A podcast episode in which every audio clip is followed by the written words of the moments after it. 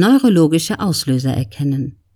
Um die auslösenden Strukturen in ähnlichen Situationen zu erkennen, müssen wir sehr genau hinsehen, bis tief hinein in die Funktionsstruktur unseres Gehirns. Im Kern steht die Frage, was löst bei mir Stress aus? Und noch eine andere Frage ist wichtig. Mit welcher Haltung begegnen wir unseren schwierigen Situationen?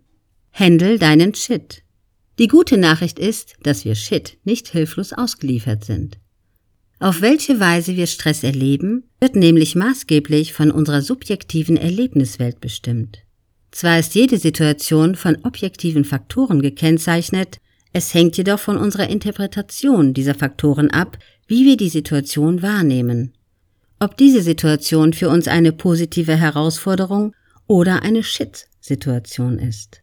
Wir können mit der richtigen Einstellung und etwas Übung unser Erleben völlig autonom generieren, ganz neu über Situationen nachdenken und konstruktiv und lösungsorientiert mit ihnen umgehen.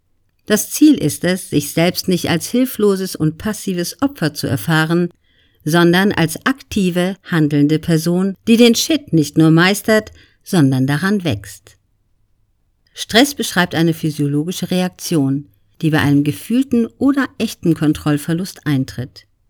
Er entsteht in unserem Gehirn in einem komplexen Zusammenspiel zwischen zwei verschiedenen Arealen. Dem für Routinen und grundlegenden Funktionen wie Emotionen zuständigen limbischen System und seinen intellektuellen Gegenspieler, dem frontalen System.